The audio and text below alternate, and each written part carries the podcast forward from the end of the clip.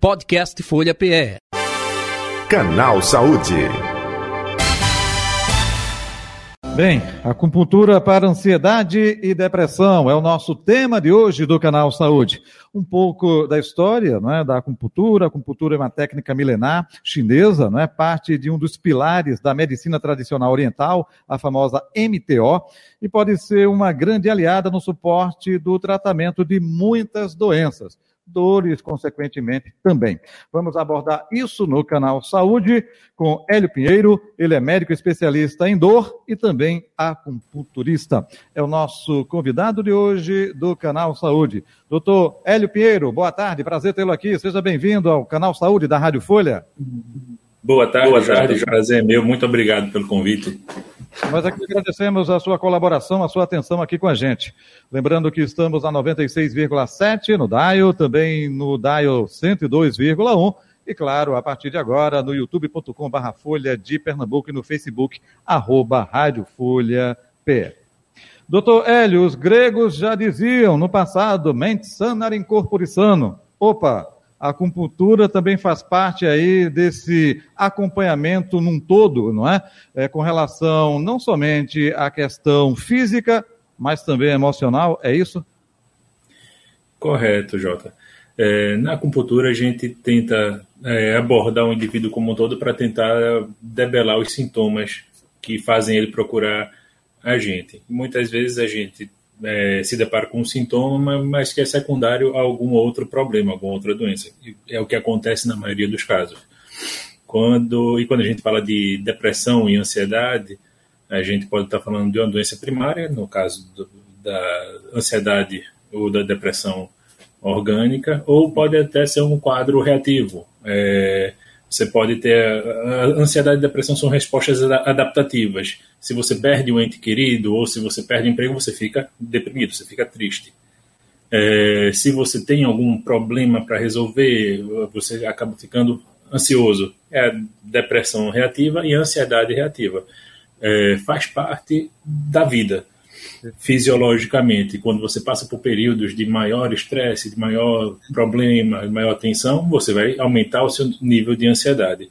Perfeito. A doença é quando você não tem nenhum problema e fica ansioso sem nenhuma causa aparente.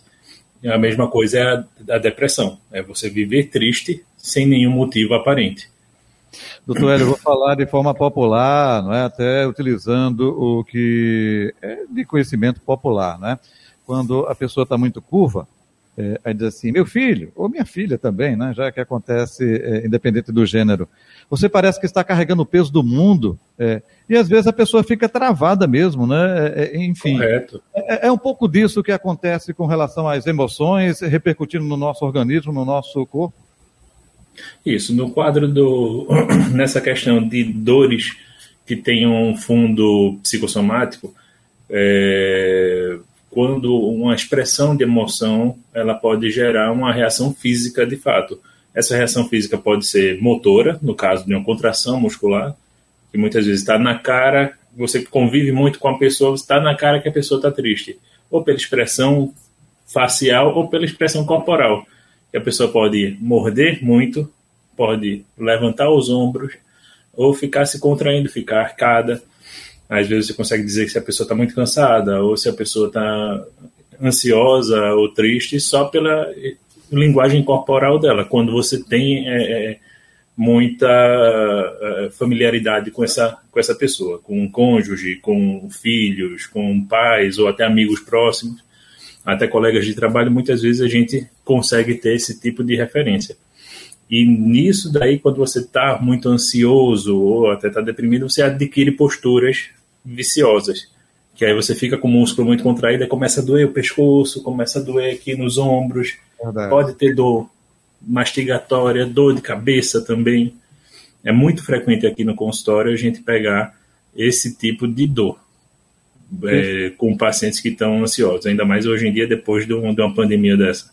Verdade, bem lembrado aí, a Covid-19 causando é, é, é, essa situação né, com relação a isso. Uhum. Agora, doutor Hélio Pinheiro, vamos falar um pouco Onde entra a acupuntura, de que forma? Até na abertura eu falei, né? Faz parte da medicina tradicional oriental, MTO, é, origem na China, me corrija se eu estiver enganado, que é utilizado em postos de saúde, no dia a dia, enfim. É, é um tratamento específico, é um padrão, não necessariamente depende de onde essa dor é, esteja é, localizada, com relação também à ansiedade, à depressão, como entra essa ferramenta da acupuntura nesse aspecto? Vamos falar, eu acho que tem umas três perguntas dentro de uma só aí, viu? Fique à vontade. Pois é, é, é assim, a, a resposta para isso aí é, é complicada. Depende. Quando a gente fala de dores, muitas vezes a gente pode fazer um tratamento localizado. A gente pode chegar e colocar a agulha no sítio da dor, no local da dor ou pode até fazer um tratamento que a gente chama à distância. É, mas é sempre importante, antes da gente tratar qualquer sintoma, a gente definir um diagnóstico. A gente tem que descobrir o que é que está causando esse sintoma do paciente. Porque uma coisa muito perigosa da acupuntura é o poder que ela tem de aliviar uma dor. Até uma dor de um infarto, a gente consegue aliviar e vai estar tá mascarando o sintoma aí pode ser uma coisa perigosa. Se você não tem o conhecimento técnico para identificar que aquela dor, aquele sintoma é de uma doença grave, você pode mascarar um sintoma e o paciente demorar a buscar ajuda, atrasar o diagnóstico e acabar até falecer por conta desse atraso no diagnóstico. A mesma coisa é uma dor secundária a um câncer, é uma dor do próprio infarto agudo do miocárdio dores de cabeça por lesões cerebrais. É, tudo isso daí a gente tem que ter, primeiro, acima de tudo, o diagnóstico. A mesma coisa é nas depressões e nos quadros ansiosos mais graves. Quando chega, às vezes muitos pacientes me procuram é, para fazer acupuntura como um método alternativo a um tratamento psiquiátrico para uma depressão grave reativa. É, e eu nego o tratamento a ele dizendo: não, você primeiro precisa buscar um psiquiatra e se ele lhe referir para cá, depois de um diagnóstico firmado, aí a gente pode começar um tratamento se ele achar que é, que, que é válido. Que no caso, quem trata de depressão e ansiedade, quem vai conseguir mudança de, de, de da evolução da doença nos casos moderados a grave, muitas vezes é realmente o psiquiatra com uso de medicações a acupuntura, nesses casos de moderado a grave, ela vai entrar como um método complementar. Eu vou estar assistindo, auxiliando o profissional de saúde mental, que no caso são os psiquiatras e os psicólogos. Aí a gente consegue entrar complementando o tratamento deles. Em casos brandos, uma depressão reativa, é, um estresse por conta de um, de um problema focal, a gente consegue resolver isso daqui diretamente, de maneira primária. Mas quando a gente já tem a doença depressão em estágios mais avançados, aí realmente a acupuntura ela pode até ser perigosa, porque se a gente não definir esse diagnóstico logo de cara, a gente vai estar trazendo mais malefícios ao, ao, ao indivíduo do que benefícios. Entendo. É, com relação à China, a origem é de lá mesmo, é chinesa, é, e lá é utilizada em, é, na quantidade enorme em postos de saúde, é um pouco disso, é, é Isso. doutor? Na verdade, a acupuntura ela é só um dos braços da medicina tradicional chinesa.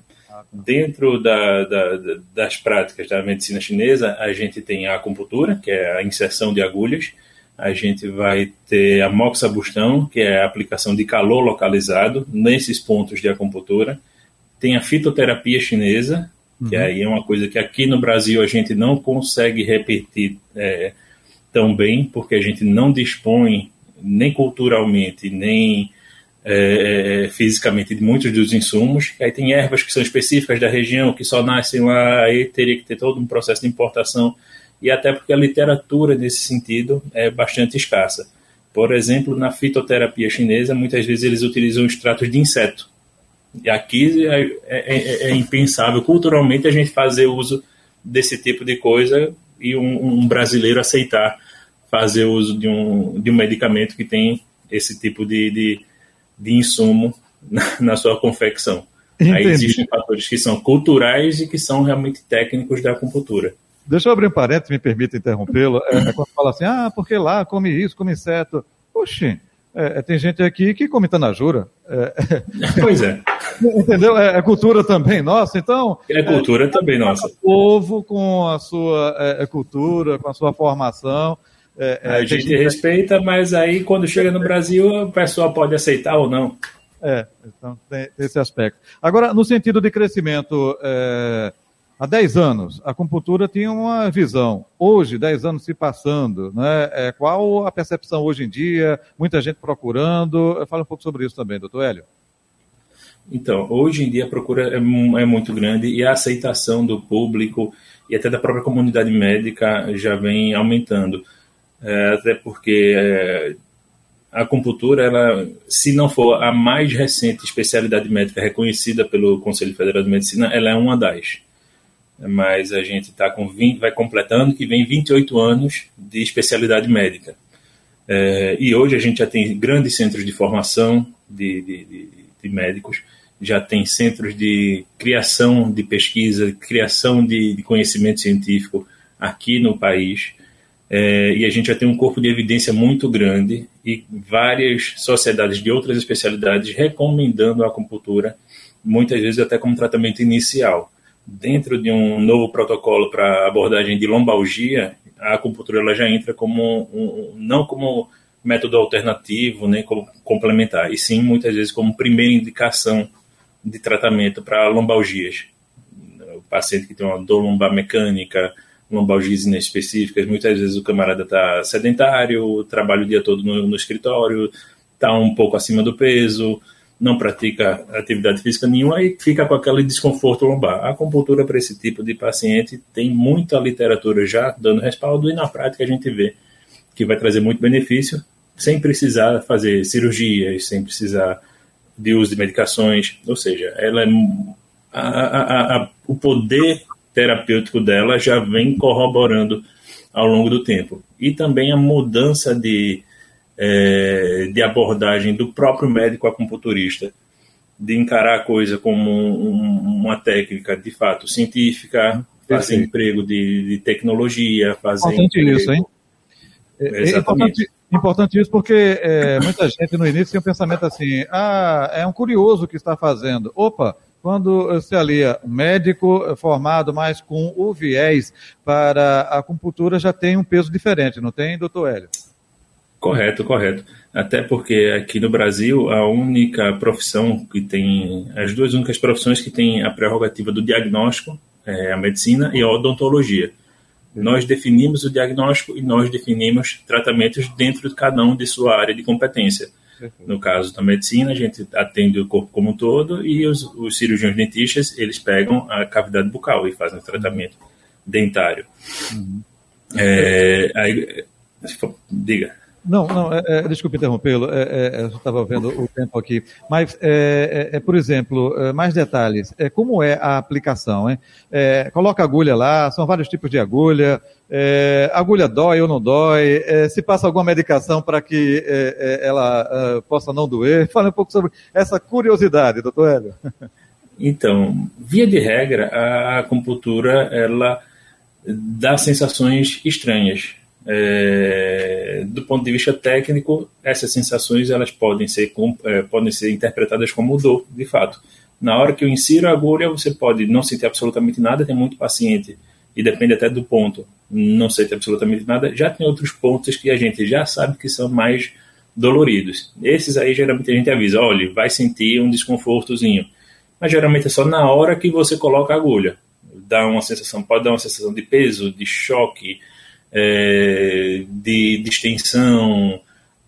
A descrição é individual, eu já escutei todo tipo de coisa dentro do, da clínica, mas que, via de regra, na hora que eu coloco a agulha, depois disso o paciente para de sentir é, desconforto. E aí, a partir do momento que a agulha está lá quietinha, parada, a gente começa a ter os benefícios. Uma eu, particularmente, sou adepto da eletroterapia. Eu boto as agulhas e conecto um eletroestimulador, que nisso a gente potencializa muitos efeitos. A gente consegue é, encurtar o tempo de sessão, não precisa o paciente passar tanto tempo, uhum. e é, a gente consegue encurtar em 10 minutos, de meia hora, que é o tempo mínimo para a gente ter uma resposta na acupuntura manual, para 20 minutos. Em 20 dá, minutos dá, o paciente já pode ser liberado. Dá o quê? O tremorzinho é, é, é, é aquela sensaçãozinha de Depende do ponto. Tem ponto que pode dar uma contração muscular. E tem ah. muitos pacientes que eu quero essa contração. Você pode ver a mão do camarada fechando, abrindo e fechando sozinha, o ombro pulando. Hum. Aí depende muito do ponto. Tem pontos que são só sensitivos e você só sente um formigamentozinho.